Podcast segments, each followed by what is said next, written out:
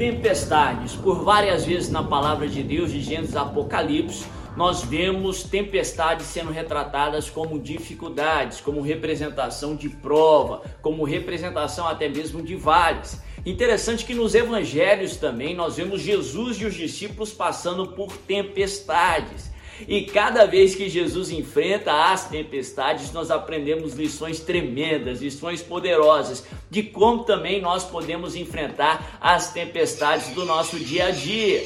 Aqui, durante sete semanas, nós vamos estudar um pouco sobre essa passagem inusitada, essa passagem extraordinária de milagres, no qual Jesus anda por sobre as águas. Interessante que o milagre extraordinário aconteceu no meio da tempestade. Interessante que muitas vezes nós experimentamos o melhor do Senhor passando pelos piores momentos. E eu quero durante essas próximas semanas compartilhar com vocês sete princípios, sete verdades que nós vamos aí dissecar nessa passagem, nessa história, nesse texto que eu creio que irão edificar a sua vida. Nós vamos estudar essa passagem que Jesus e Pedro, o apóstolo Pedro, anda por sobre as águas, mesmo no meio da tempestade. Eu creio que você também, em nome de Jesus, apesar dessas tempestades e dificuldades, você vai andar por sobre as águas, você vai experimentar o sobrenatural de Deus. Serão sete verdades, sete princípios que eu creio que irão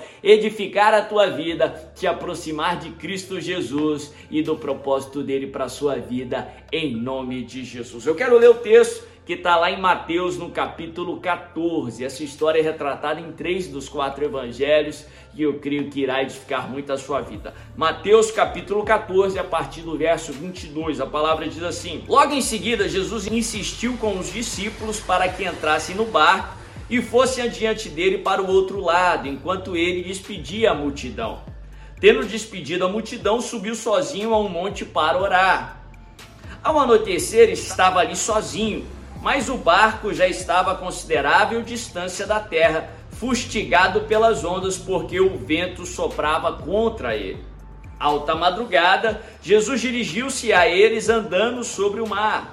Quando o viram andando sobre o mar, ficaram aterrorizados e disseram: É o fantasma! E gritaram de medo. Mas Jesus imediatamente lhes disse: Coragem, sou eu, não tenha medo. Senhor, disse Pedro, se és tu, manda-me ir ao teu encontro por sobre as águas. Eu vou parar por aí e nas próximas mensagens eu vou ler mais o texto, que aqui nós recebemos literalmente um banquete dos céus. Em cada verso nós aprendemos tanto, tanto sobre a vida cristã, sobre Jesus, que é o nosso Deus, e sobre também como enfrentar tempestades. E eu quero compartilhar essas lições, como eu falei, são sete lições. Hoje é o primeiro dia e para mim é uma chave, é um princípio que faz toda a diferença sobre como você vai enfrentar a sua tempestade ou sobre como você vai enfrentar os problemas que estão adiante de você.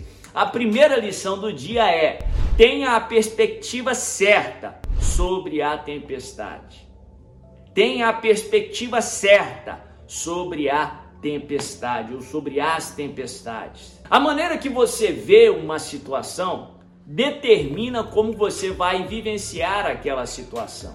A maneira que você vê o problema determina como você vai enfrentar o problema. A maneira que você vê o desafio determina a forma que você vai encarar o desafio. Você pode trazer isso para a analogia do esporte. Se um, um time, uma equipe, ela vai enfrentar um time que eles consideram invencíveis, que eles consideram mais forte do que eles, isso vai determinar como que eles vão agir dentro de campo ou como eles vão agir naquela partida. Se um competidor entrar numa competição tendo a certeza que ele vai ser derrotado, ou que os outros competidores irão vencer, ou que são melhores do que ele, isso vai afligir a sua performance. Se ele entrar como derrotado, se ele vê a situação, se ele vê o problema como se ele fosse sair derrotado, se ele se vê como derrotado, ele vai agir como derrotado. Da mesma forma são as tempestades do nosso dia a dia. Da mesma forma é no mundo espiritual. Se você vê um problema como que se o problema fosse sem solução, como se o gigante fosse invencível, como que se a tempestade fosse intransponível, isso vai determinar como você vai agir naquela situação. Isso vai determinar o resultado daquela situação. Sim, perspectiva é tão importante quanto isso, é extremamente importante para o resultado da situação. Deixa eu te dar respaldo bíblico, Romanos 12, 2. A Bíblia diz assim: não vos conformeis com esse século, mas transformai-vos pela renovação da vossa mente, para que experimenteis qual seja a boa, perfeita e agradável vontade de Deus. Muitas vezes, quando falamos esse verso, o que fica na mente das pessoas é só o final. A vontade de Deus é boa, perfeita e agradável, mas essa não é toda a história. Sim, a vontade de Deus é boa, perfeita e agradável. Ele tem o melhor para nós, ele tem um bom, ele tem um perfeito, ele tem um agradável. Mas até chegar lá, Paulo fala de outras situações. Paulo fala de outras ações que nós precisamos ter. Ele fala: não vos conformeis com esse século, sejam inconformados, não se conformem com um problema, não se conforme com a sua dor. Deus tem mais para você. E ele diz assim: transformai-vos pela renovação da vossa mente. Transformar a mente primeiro, para depois transformar a situação.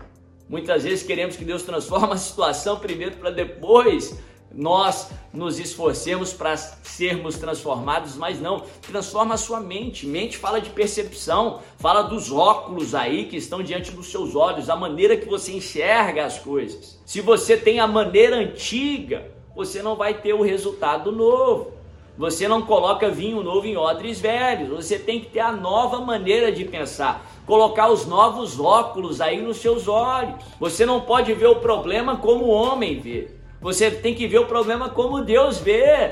Não há tempestade maior do que o nosso Deus. Lá, além das nuvens, ali daquelas nuvens escuras, tem um sol brilhando, tem um céu azul. Deus está acima do problema. Jesus andou por sobre as águas. As águas estavam sob os seus pés. Corrija a sua perspectiva, a maneira que você enxergue as tempestades primeiro Olha que os discípulos não entraram na tempestade porque tinham feito algo errado. Eles entraram na tempestade porque tinham feito algo certo. Jesus mandou eles irem para o outro lado. Jesus mandou eles pegarem o barco e irem ao outro lado.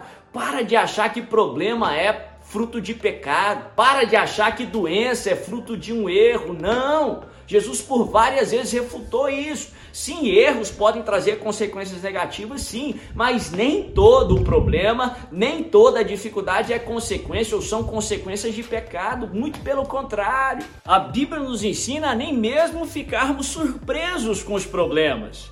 Jesus de fato nos prometeu que nós passaríamos por problemas, é uma promessa que nem é muito citada aí fora. Jesus ele foi bem claro em dizer: no mundo tereis aflições, nós passaremos por problemas. A ausência de problema é só na eternidade, aqui na terra passaremos por problemas. Mas Jesus disse que apesar dos problemas, ele fala assim: no mundo tereis aflições, mas tenha bom ânimo, porque eu venci o mundo. Sim, ele nos preveniu de problemas, mas ele nos prometeu a vitória. Pedro é ainda mais enfático ali, 1 Pedro capítulo 4, para que nós não fiquemos surpresos. Sabe por quê? Muitas vezes a surpresa é fruto de expectativas erradas. Expectativas erradas geram frustração, geram medo.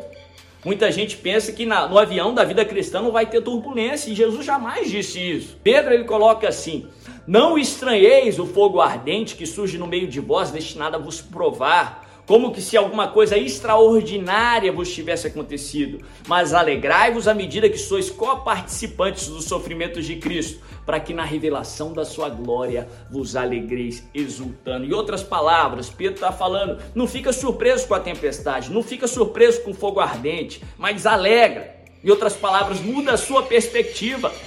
Saiba que o Senhor ainda está no seu trono, que o Senhor tem todo o controle, e Ele não permitiu, Ele não mandou você enfrentar essa tempestade em vão, não. Se Ele está com você, se Ele te mandou, Ele está com você, e Ele vai fazer questão que você chegue do outro lado, chegue melhor do que entrou. Não fica surpreso com, te com as tempestades, se prepare para elas e saiba que Deus te prometeu a vitória. Interessante que Jesus manda os discípulos para, ir, para irem ao outro lado, ou para o outro lado. Aprendemos lá no livro de 2 Coríntios 2,14 que quando Jesus nos conduz é sempre em vitória. Ele nos promete a vitória.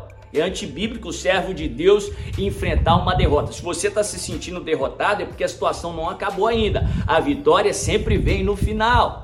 2 Coríntios 2,14 diz assim: Mas graças a Deus que sempre nos conduz em triunfo e por meio de nós exala a fragrância do seu conhecimento. Então, se Jesus mandou os discípulos para o outro lado, eles teriam a vitória. Lá no livro de Provérbios, no capítulo 4, Salomão nos traz essa sabedoria. Ele diz que a vereda do justo, o caminho do justo, do justificado por Jesus Cristo, é como a luz da aurora ou como a luz da alvorada vai brilhando a cada dia mais até ser dia perfeito. Então o progresso é inerente à vida cristã.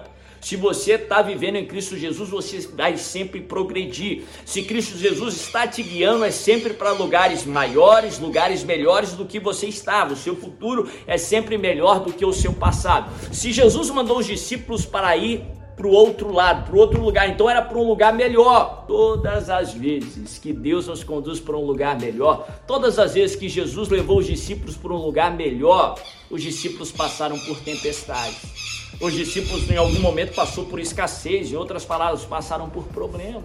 Em vez de ficar desencorajado no meio da tempestade, com medo, frustrado, se lembre que a tempestade é um sinal que Deus está te levando para o outro lado. Se lembre que as tempestades representam uma mudança de fase na sua vida.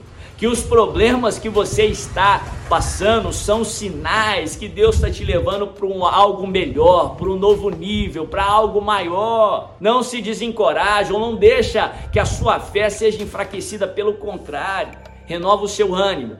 Deus está te levando para algo melhor. Você vai sair dessa tempestade melhor do que você entrou. Um novo nível para você, para sua família, para toda a sua casa, em nome de Jesus. Essa foi a primeira chave. Muda sua perspectiva em relação à tempestade. Eu creio que se você fizer isso, você vai experimentar, você vai transformar a sua mente e por isso experimentar o bom, perfeito e agradável do Senhor. Na próxima quarta-feira temos mais chaves, mais princípios que eu creio que irão edificar a sua vida para você prevalecer sobre sobre essa tempestade.